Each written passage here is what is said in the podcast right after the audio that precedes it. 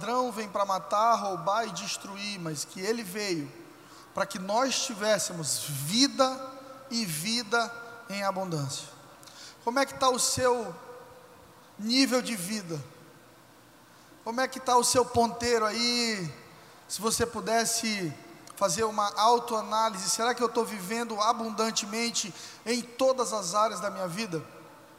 Porque eu preciso te dizer que o sacrifício de Jesus para você conquistou vida para cada área da tua vida.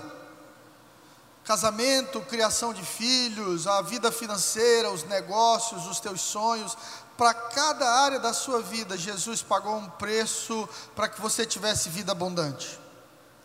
E por que que muitas vezes nós vamos para a igreja, por que que muitas vezes nós conhecemos a palavra, a gente lê a palavra, a gente ora, mas a gente não vive vida abundante?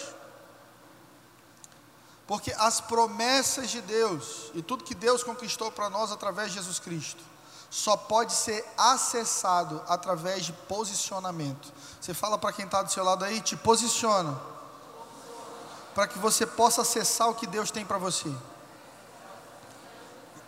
Posicionamento é a chave. É como se eu te desse um cheque de um milhão de reais, mas você nunca se posicionasse na fila do banco para receber. Assim existem muitas pessoas. Elas conhecem versículos, o Senhor é meu pastor e nada me faltará, aquele que habita no esconderijo do Altíssimo, a sombra do Senhor descansa. Elas conhecem todos os versículos, mas não experimentam deles. Porque conhecer sem experiência com o Espírito Santo de Deus vai te trazer informação. Mas mais do que informação, Deus tem uma experiência para a tua vida, Deus tem provisão para a tua vida, Deus tem Jesus para a tua vida. Você puder, abra sua Bíblia comigo no livro de Marcos, capítulo 8. Nós estamos durante essa, esse tema a respeito de Jesus, seguindo aqui o livro de Marcos, que é um livro muito bom. Marcos era discípulo de Pedro, sabia disso? Marcos andava com o apóstolo Pedro. Então, toda vez que você lê o livro de Marcos, você vai encontrar Pedro fazendo alguma coisa muito perto de Jesus porque os olhos de Marcos sempre encontravam Pedro. Domingo passado nós falamos sobre a cura do paralítico, aquele que desceu pelo telhado e não por coincidência desceu pelo telhado da casa de Pedro em Cafarnaum. E agora a gente vem um pouquinho mais na frente para o capítulo 8 do livro de Marcos. E Jesus está curando outras pessoas, Jesus está realizando outros milagres. Um pouquinho antes aqui do versículo 22, Jesus multiplica pães e peixes e alimenta uma multidão aí de, se eu não me engano, mais de 4 mil pessoas. Porque quando eles diziam que havia 3 mil num lugar, eles só contavam os homens, eles não contavam as mulheres e nem as crianças. Então Jesus vinha nessa onda de milagres. Mas a palavra mesmo diz que se todos os milagres de Jesus fossem escritos, não haveria livro que coubesse. Então eu creio que todos os milagres que estão aqui escritos, estão aqui porque são relevantes, trazem revelação da pessoa de Jesus, da personalidade de Deus para nós. O que, que a gente aprendeu domingo passado? A gente aprendeu que quando Jesus olha para o paralítico, depois de todo o esforço dele de descer lá, os quatro amigos ajudaram. Jesus olha para ele e diz assim: Teus pecados estão perdoados. Ele esperava andar e ele ouve outra coisa, porque Jesus foca no que é realmente importante. Você está focando no exterior, você quer resolver problemas do lado de fora. Jesus está dizendo: Deixa eu resolver do lado de dentro primeiro. Porque se eu resolver do lado de dentro, do lado de fora vai ser natural frutificar, vai ser natural melhorar, vai ser natural viver bem se você for sarado por dentro. Aqui no versículo 22 do capítulo 8, vamos ler, a palavra diz assim: E ele chegou a Betsaida, e trouxeram-lhe um homem cego, e pediram-lhe que o tocasse. Mais uma vez, Jesus está no meio das multidões. Mais uma vez, Jesus está curando todo mundo. E quem tinha limitações menores conseguia chegar em Jesus. Quem tinha mais ousadia, como no caso do cego Bartimeu, que gritou: Jesus, filho de Davi, tem compaixão de mim, e foi curado. Mas esse cego, ele é especial Porque a Bíblia diz que ele foi levado até Jesus. Se ele foi levado até Jesus, é porque existiam pessoas ao redor dele que se importavam com ele. Existiam pessoas perto dele que entenderam o sofrimento dele e disseram: Olha, a gente ouviu falar do Messias, a gente ouviu falar de Jesus, a gente descobriu que Jesus é a esperança do mundo, a gente entendeu que Jesus está curando todo mundo, ele é o verdadeiro Filho de Deus. Cego, nós vamos te colocar diante de Jesus e vamos ver no que dá. Você sabe como eu chamo esse tipo de gente aqui? Amigos de Deus pessoas que te levam para mais perto de Deus. Eu tenho amigos de Deus na minha vida, amigos que me ligam do nada, e quando eu tenho o telefone, eles dizem assim: só quero saber como é que você está, só quero saber como é que está teu coração, Fred. Só quero saber se você está precisando de alguma coisa. Eu quero te dizer que eu estou orando por ti, meu amigo. Eu quero te dizer que Deus é contigo. É tão bom ter pessoas assim perto. Às vezes a gente está cercado do contrário de gente negativa, de gente que só fala de coisas ruins, de gente que só te lembra de quem você foi e nunca vê quem você está se tornando em Deus. Você precisa caminhar com pessoas de Deus. Você precisa ter amigos de Deus. Porque nos momentos da sua vida em que você perder a visão, e como esse cego você não conseguir lutar por você, se você estiver no lugar certo, andando com as pessoas certas, essas pessoas vão te levar diante de Jesus e você vai ser restaurado na sua visão. Porque Jesus sempre restaura, Jesus sempre cura, Jesus sempre salva, Jesus sempre restaura, Jesus sempre ajuda. É da natureza de Deus cuidar. Se você está aqui nessa tarde, você precisa de cuidado. Eu quero te dizer que foi o Espírito Santo de Deus que te trouxe aqui para falar contigo. Porque Deus não faz as coisas de repente. Eu tenho um amigo, Gustavo Paiva, que ele diz o seguinte: demora muito tempo para que Deus faça as coisas de repente. Demora muito tempo para que Deus faça as coisas de repente. Porque o que Deus tem para fazer nas nossas vidas às vezes é destravado de repente. Mas Deus foi construindo ao longo de muitos anos, você sabe disso. Então Jesus recebe esse cego na presença dele. E no verso 23 a palavra diz que Jesus tomou o cego pela mão e levou para fora da aldeia. Bem aqui começam alguns processos de construção entre Jesus e esse cego. Se a gente pudesse, a gente pulava os processos. Se a gente pudesse, a gente dizia assim: Jesus, eu quero isso. Ele faria Shazam, você recebia. Mas Deus nos ama tanto que prefere construir conosco, através de uma vida de intimidade, de oração, vitórias no deserto, desenvolvimento de relacionamento, para que quando você receber a sua bênção, o seu milagre, você não o adore, mas você continue adorando o Deus das bênçãos e o Deus dos milagres.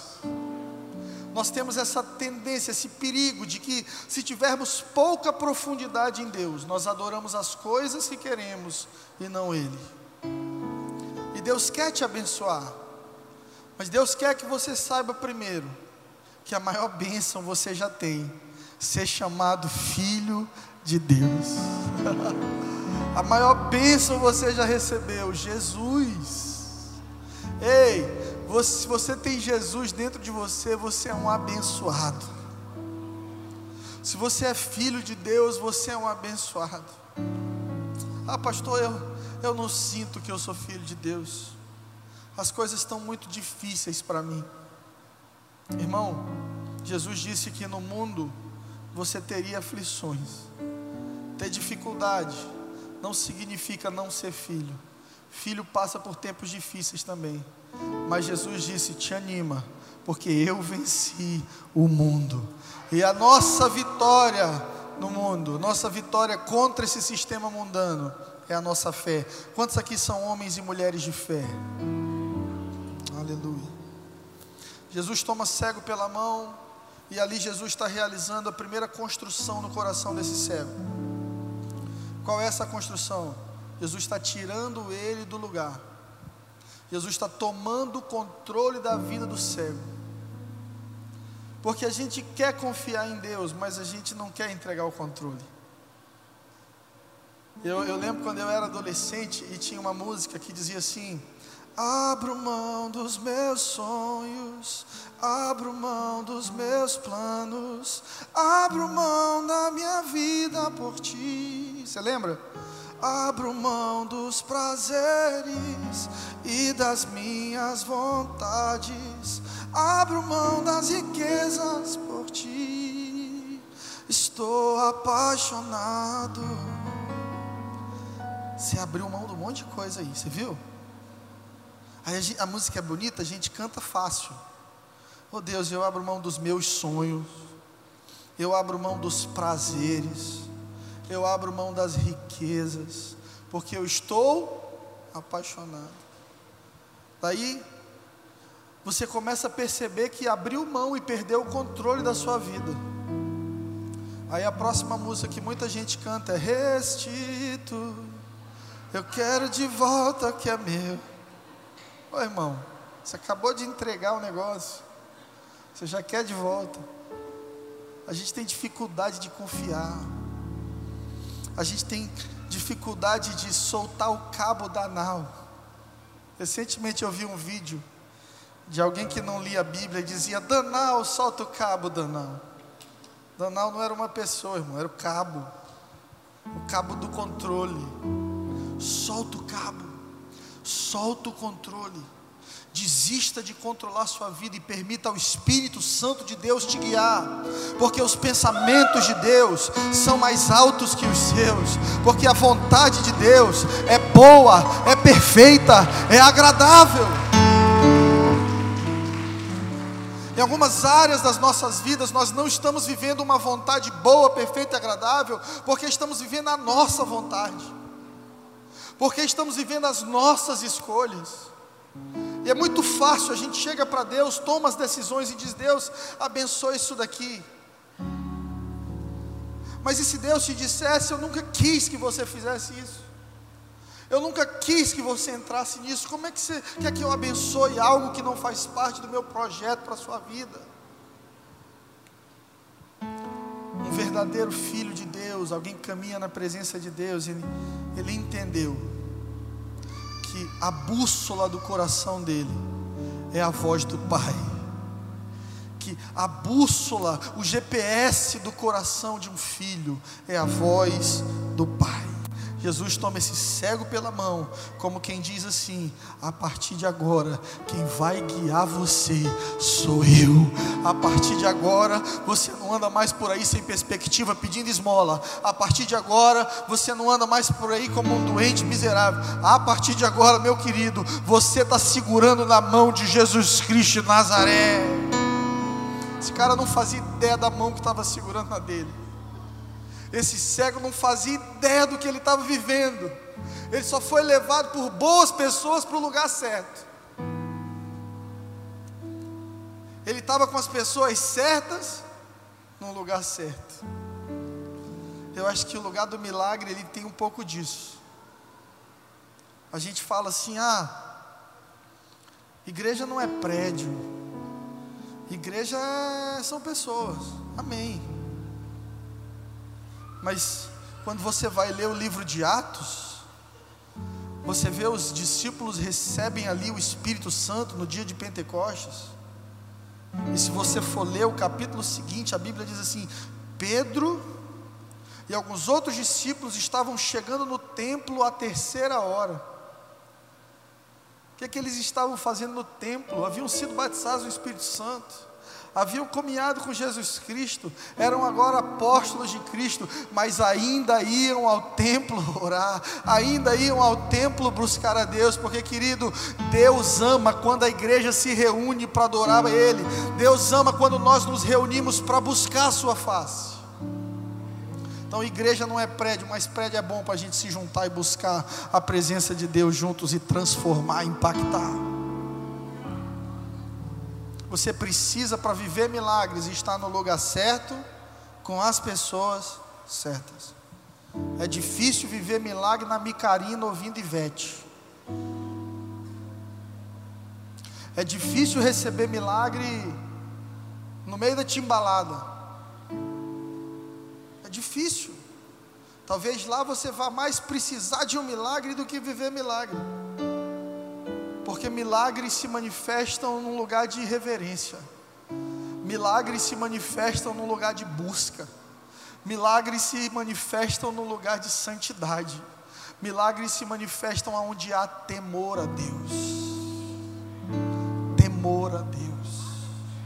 Eu creio que Deus está restaurando o temor do Senhor no meio da sua igreja. As pessoas dizem por aí, Deus é top, Deus não é top, Deus é três vezes santo. Isaías 6 diz que os serafins estão diante do trono dizendo: Santo, Santo, Santo é o Senhor dos exércitos, toda a terra está cheia da sua glória. Querido, a sala do trono é um lugar de santidade. Jesus caminhava em santidade. A palavra diz que Jesus andava pelas aldeias, os demônios já se lançavam no chão. As pessoas que estavam oprimidas e possessas de demônios já, já se lançavam ao chão, reconhecendo a autoridade de Jesus. E você quer entender uma coisa?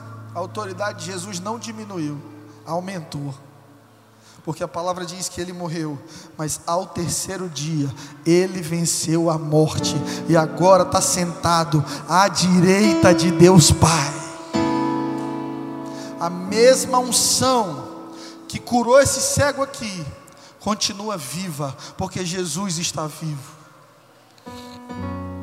Jesus toma o cego pela mão e tira da aldeia. E muitas vezes eu li isso aqui e me perguntei por que, que Jesus não curou ali mesmo. Teve esse trabalho de andar até para fora da cidade. Eu sou muito prático.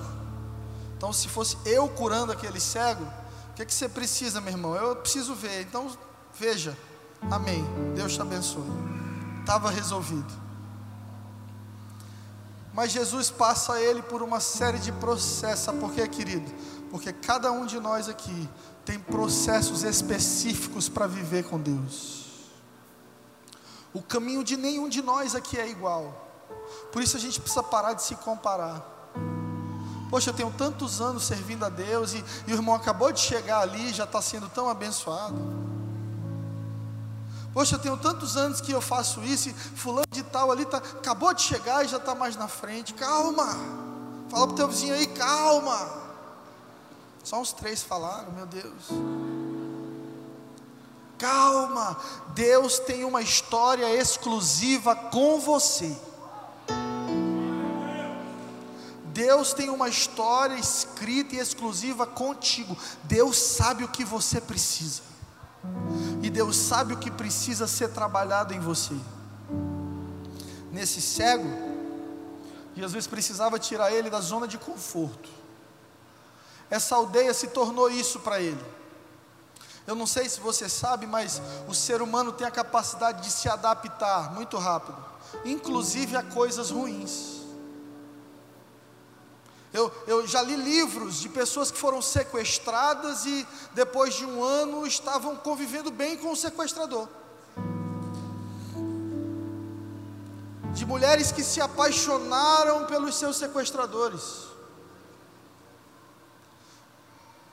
De pessoas que entram numa casa desarrumada e não incomoda mais, elas estão ali dentro. Essa semana eu vi uma notícia de uma senhora que morava numa casa que haviam 370 ratos. Aí eu fiquei pensando, como é que junta 370 ratos? Haviam dois. E ela foi ignorando a existência dos dois. Foi se adaptando à presença deles de forma que eles foram se multiplicando. A maldade, o pecado, a enfermidade é da mesma maneira no nosso coração. Se você tolera uma pequena semente no teu coração, daqui a pouco você não está percebendo, mas o seu coração está cheio de maldade. Daqui a pouco você não está percebendo, mas a sua mente está cheia de moralidade. Daqui a pouco você não percebe, você cultivou uma mágoa, mas daqui a pouco você é uma mágoa ambulante. Porque você não foi cuidando, mantendo. Então Jesus pega esse cego e diz, como quem diz para ele: Você está muito mal acostumado em ser cego nessa cidadezinha aqui. Eu vou te levar para um novo lugar. Toda vez que Jesus pega na nossa mão, Jesus nos leva para um lugar melhor. Não tenha medo de confiar em Jesus. Ei, não tenha medo de confiar na vontade de Deus. Todas as vezes que Deus te parar, Ele está te parando por amor. Todas as vezes que Deus te levar para um lugar diferente que você não planejou, Ele está te levando para um lugar melhor do que aquilo que você pode imaginar. Porque os planos de Deus são perfeitos e a palavra do Senhor é poder. Por isso nós temos que ser livres, livres. Jesus disse que nós tínhamos que ser como crianças. E criança é, é livre. Você está aqui com seu filho, você diz para ele, bora para o shopping, ele diz, bora. Aí você fala no shopping, vamos, vamos para outro lugar, vamos. Onde você mandar, eu estou indo. Criança é pura. Criança discute agora, daqui a duas horas está sorrindo com quem bateu está beijando, abraçando. O que Jesus diz é que o reino é de quem tem esse coração livre. Visão, milagre, propósito, poder, é para quem está livre no coração. E aquela cruz, em que Jesus ficou ali pregado e seu sangue foi derramado, ela aconteceu para te dar liberdade. É inadmissível que Jesus tenha vivido o que viveu e você continue preso. A palavra diz que conhecereis a verdade e a verdade vos libertará. Irmão, eu quero que você saia daqui nessa tarde zangado com a sua falta de liberdade. Eu quero que você se levante contra a sua falta de liberdade, e seja qual for a área da sua vida, e você diga hoje para o inferno e para o céu inteiro ouvir: esse foi o último dia da minha vida que eu fiquei preso a alguma coisa. Eu sou livre, Jesus me fez livre, e eu abraço a minha liberdade em Jesus.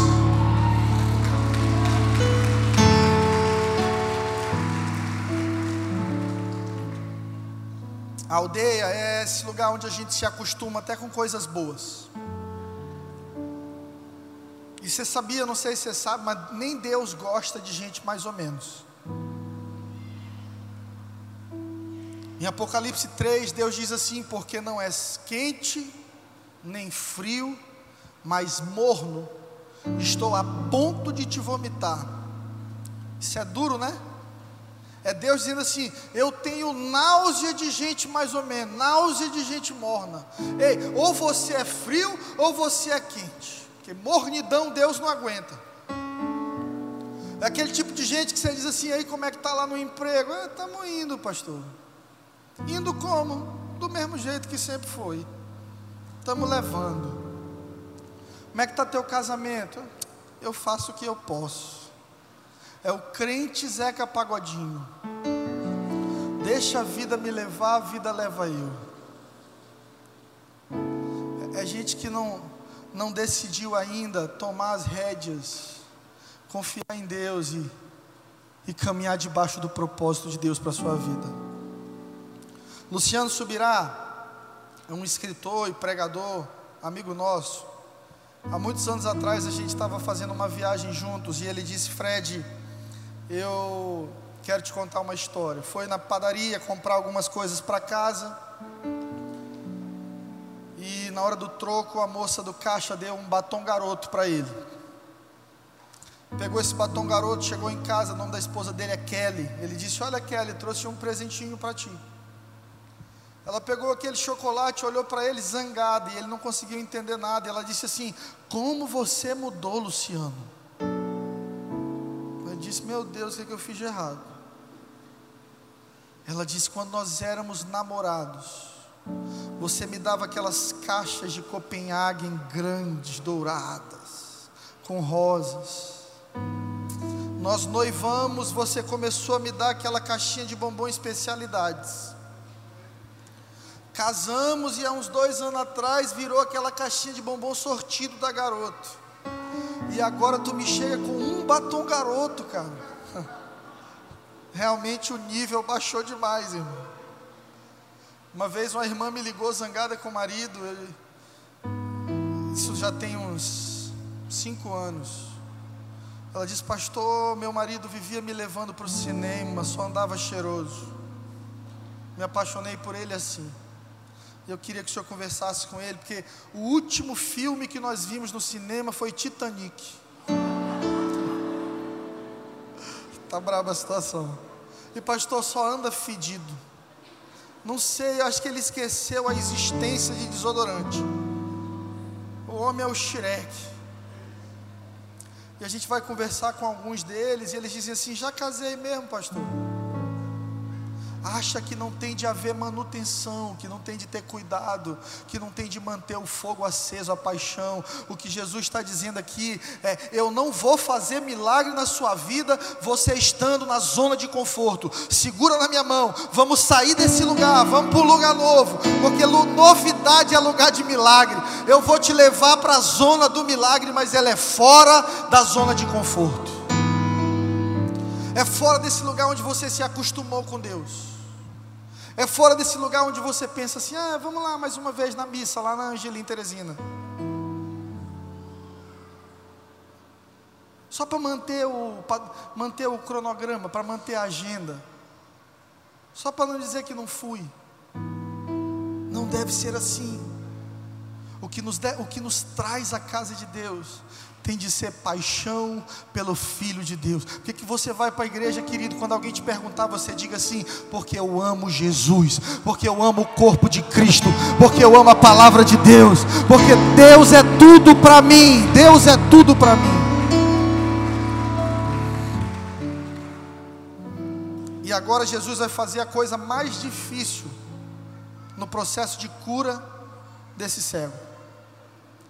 Jesus só tivesse tomado pela mão, levado para fora da aldeia e curado, tudo bem, mas agora diz aqui no verso 23 que Jesus cuspiu nos olhos do cego. Jesus cuspiu no rosto de um cego vulnerável que estava precisando de ajuda. O pessoal dos direitos humanos aí ia brigar com Jesus. Como é que o senhor faz isso com o cego? Bichinho está aí esperando cura, precisando de ajuda, vulnerável. Aí você tira ele do lugar dele, do nada dá uma cuspida nele, Jesus, que absurdo. E por muitos anos eu me perguntei por que, que Jesus cuspiu. Por que, que o cego precisou levar uma cuspida para ser curado? Imagina que você é cego, você está lá, todo emocionado, o Filho de Deus segurando na sua mão, e ele diz assim: Ó, vou te curar. Aí você, amém, amém. De repente, que foi isso, meu pai? Jesus está gripado.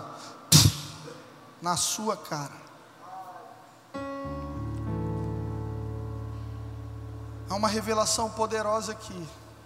Era Deus dizendo: Eu vou fazer alguns milagres na sua vida, mas vou fazer do meu jeito e não do seu algumas expectativas do teu coração serão ofendidas, serão frustradas. Você ainda está disponível a receber seu milagre, ainda que eu faça do meu jeito e não do seu? Você permaneceria de pé diante de Jesus, mesmo que levasse uma cuspida nos olhos?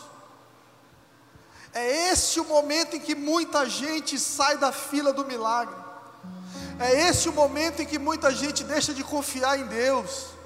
É bem aqui nesse processo que eu chamo de processo da ofensa, aonde muitos se afastam de Deus. Pessoas que oram, Senhor, cura meu pai, cura meu pai, cura meu pai, e Deus leva o pai. Aí a pessoa se ofende porque Deus levou meu pai. Porque a vontade dele é boa, é perfeita e agradável. Porque os pensamentos de Deus são mais altos do que os seus porque as decisões de Deus são melhores do que as nossas. Você estaria disposto a receber um milagre de Deus, ainda que ele ofendesse as tuas expectativas? Porque Deus trabalha a igreja através do processo da ofensa. Você quer conhecer alguém? Ofenda essa pessoa. Todo mundo é bonzinho até ser ofendido. Olha aí para essa pessoa que está do seu lado aí. Parece tão bonzinho, né? Diz aí para o teu vizinho: me ofende, que você vai ver quem eu sou. Há um ditado chinês de sabedoria que diz: ofenda a mente e revele o coração. E Jesus estava trabalhando isso no coração desse cego. Porque tem gente que se ofende muito rápido. Tem gente que, se Deus não fizer exatamente agora, se ofende, desiste, desanima. E para esses o processo é maior. Muitas vezes eu me perguntei, eu achava injusto o povo no deserto, saindo do Egito, passando 40 anos ali, num percurso que deveria ser feito em no máximo 16 dias. Você sabe o que é você ficar 40 anos fazendo uma coisa que você poderia resolver em 16 dias? É processo. Quando Deus olhava para o povo e pensava assim: acho que estão prontos para entrar na terra da promessa. Deus olhava, ainda não estão, vão dar mais uma volta. É assim que muitas vezes na minha vida eu me senti, dando voltas. Parecia que em algumas áreas da minha vida eu sempre voltava para a estaca zero. Parecia que em alguns lugares do meu coração eu sempre voltava para a estaca zero eu comecei a entender que é mais fácil tirar as pessoas do Egito do que tirar o Egito de dentro das pessoas.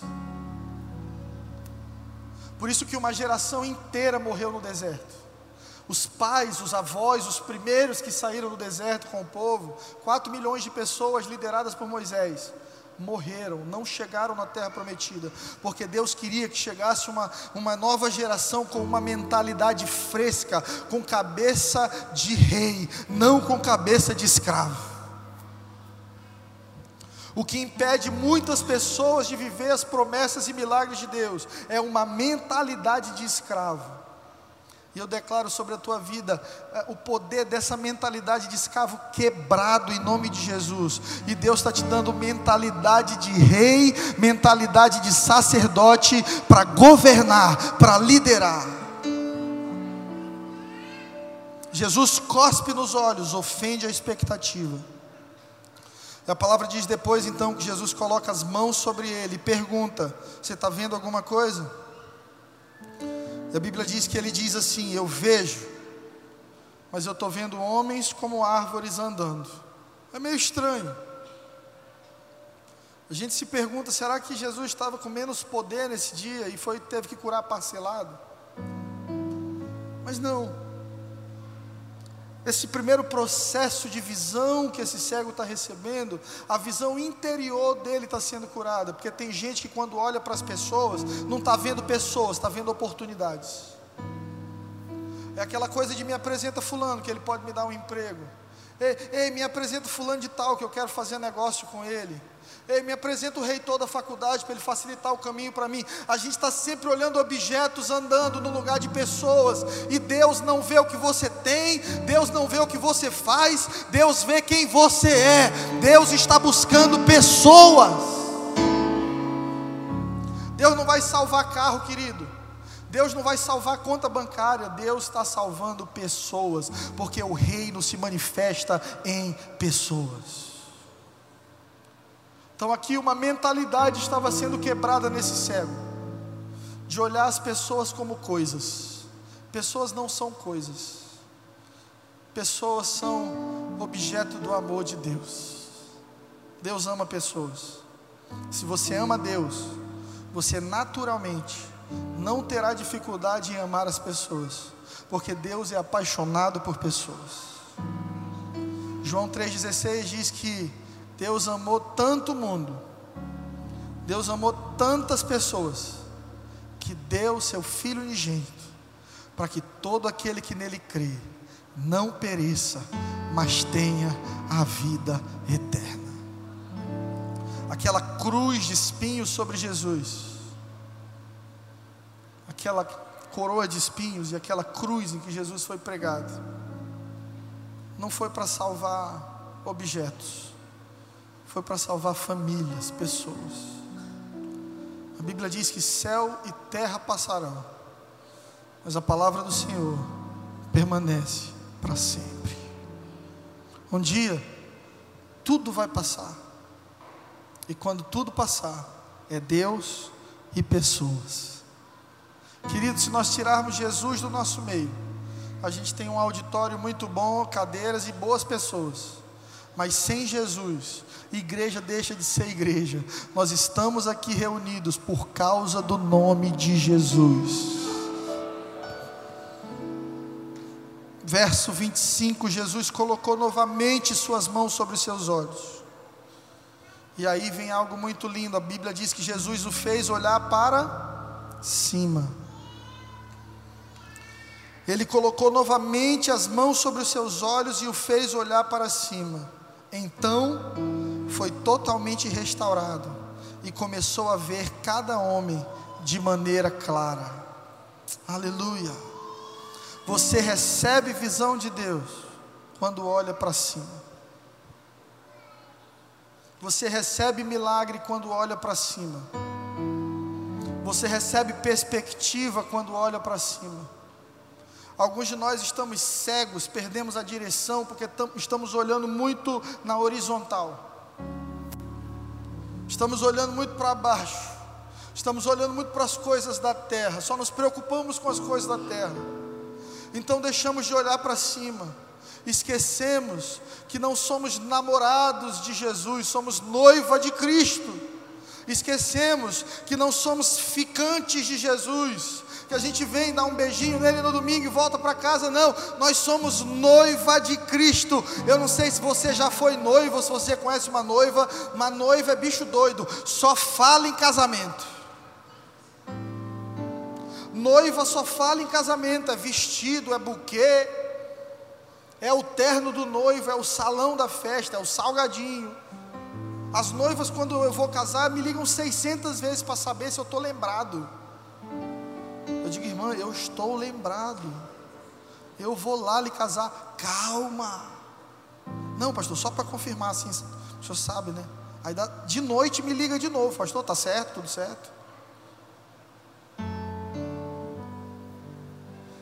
Eu acredito que esse sentimento de compromisso e de saudade deve habitar nos nossos corações como noiva de Cristo. Algumas pessoas dizem assim: rapaz, Fulano encontrou Jesus e agora ficou chato, só fala de Deus.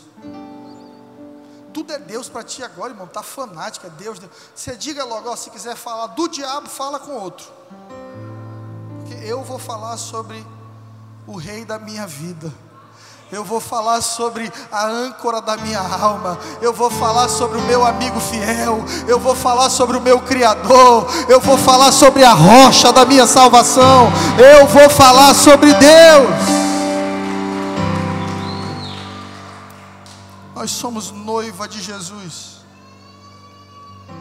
No verso 26, para a gente terminar, a palavra diz que Jesus manda aquele rapaz embora para casa. Mas Jesus dá uma advertência para ele. E diz assim: Não entres na aldeia, e nem conte para ninguém da aldeia o que você viveu. Isso aqui é muito louco. Porque o objetivo de Jesus era espalhar a mensagem. É que a mensagem fosse adiante dele, ela estava indo muito bem. A Bíblia diz que Jesus era famoso Todo mundo sabia quem era Jesus. Mas em alguns casos Jesus dizia assim: volta, não volta lá para onde você veio, e se você encontrar alguém de lá, não conta nada. Sabe por quê? Porque a gente precisa parar de compartilhar nossa intimidade, os milagres que a gente tem vivido com quem não acredita neles. A gente precisa parar de contar o que a gente está vivendo com Deus para a gente que quer diminuir isso. Aí você conta o seu milagre, a pessoa diminui ele. Você fala assim: encontrei um marido, vou casar. Esse tipo de gente diz também feio, até eu. Comprei um carro, ah, mas de 60 vezes eu também comprava. As pessoas ficam arrumando motivos para diminuir a nossa história com Deus. Porque elas não caminham na mesma fé e porque elas não viveram o mesmo processo. Sabe quando Deus derramar sobre você o, o milagre que você tem orado tanto? Ele não vai tomar o teu coração de Jesus, mas o seu coração vai estar tão fundamentado que o milagre vai ser só a aceleração de Deus na sua vida. E você vai entender que o maior milagre de Deus não é você receber um milagre, é você ser um milagre para as pessoas que você tem convivido. Quero te convidar a ficar de pé.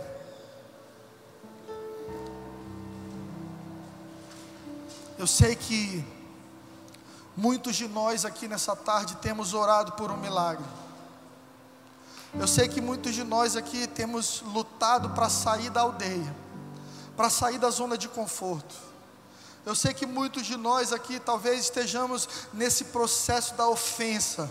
Você achou que Deus ia fazer de um jeito, Deus está fazendo de outro. Mas eu vim aqui nessa tarde para te dizer: não desista Olha para cima, sua provisão vem de lá. O salmista disse: Eleva os meus olhos para os montes, de onde me virá o socorro. O meu socorro vem do Senhor, que fez os céus e fez a terra. Davi estava dizendo: Eu não confio nos cavalos do reino, eu não confio nos meus soldados, eu não confio na minha espada, eu decidi confiar no meu Criador, eu decidi confiar no Deus eterno e todo Todo-Poderoso. Eu quero fazer uma oração específica nessa tarde, por você que precisa de um milagre. Se você precisa de um milagre, vem aqui na frente, eu quero orar contigo. Se você tem colocado algo diante de Deus que só Deus pode fazer por você, eu quero te convidar, vem aqui e coloque isso diante do Senhor.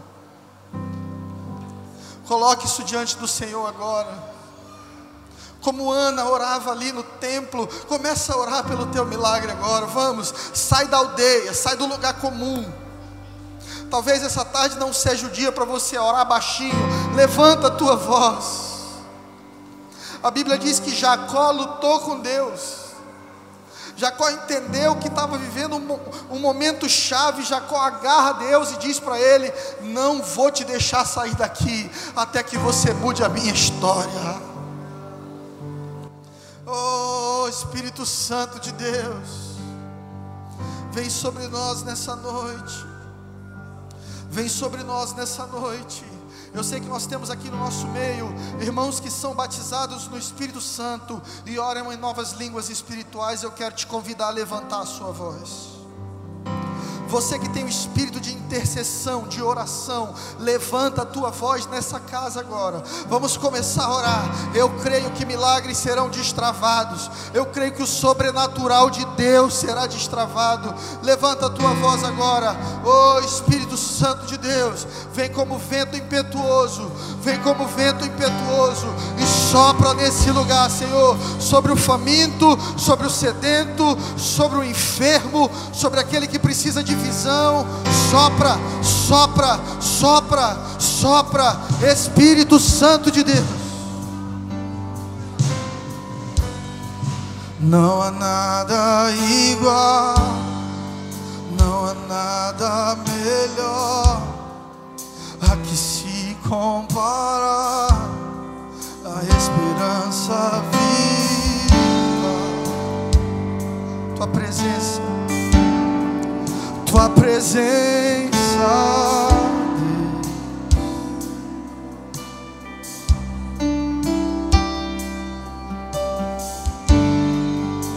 Eu provei e vi o mais doce amor que liberta o meu ser e a vergonha desfaz.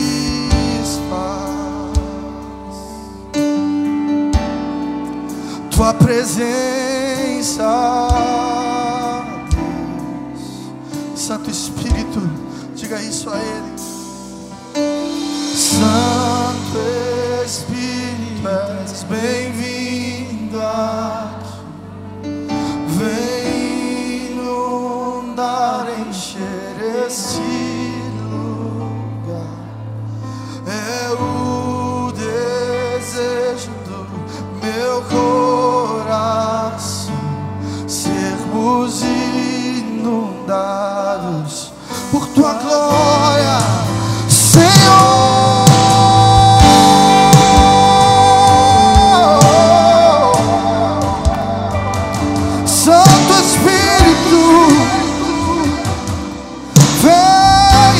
faz aquilo que o homem não pode fazer, Senhor.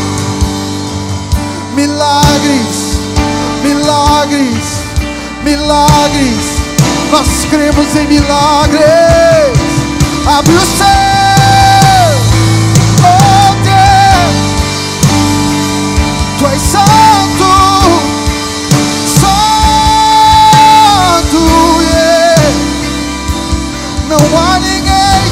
nosso Deus não há, não há